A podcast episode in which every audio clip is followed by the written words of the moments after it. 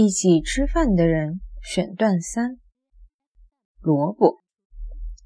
上午十点，我去燕丰市场买了五斤萝卜。回到家里，我把萝卜切成小块小块的，煮了一大锅。不到半个时辰，萝卜就已煮好。我连锅端上桌子，大口吃起来。我吃的好快呀！只几口就吃胀了肚皮。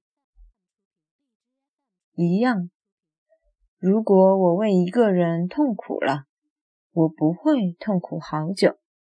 即使在最痛苦的时间里，我也会为这个人想到并不痛苦的事情。从秋天开始到现在，冬天都过了一大半。我们说痛苦，我们说它。又不是谁包办了的，就像我从外面回家，看见马路两边全是积雪，看见天上全是阳光一样。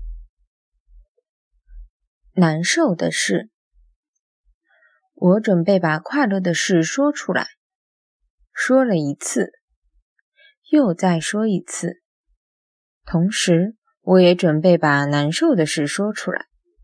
但这个难受的事，我只说一次，并且在我说的过程中，我希望小丽、赵军和李巧梅都能够听见。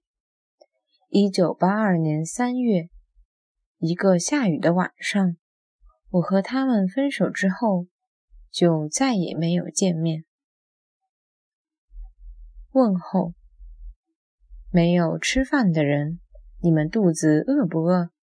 没有带雨伞的，你们上街怕不怕下雨？我每天想这些事情，是因为我每天都在想你们。想一下，我就写一首问候；再想一下，我就不写了。我关上电脑，独坐，发下呆。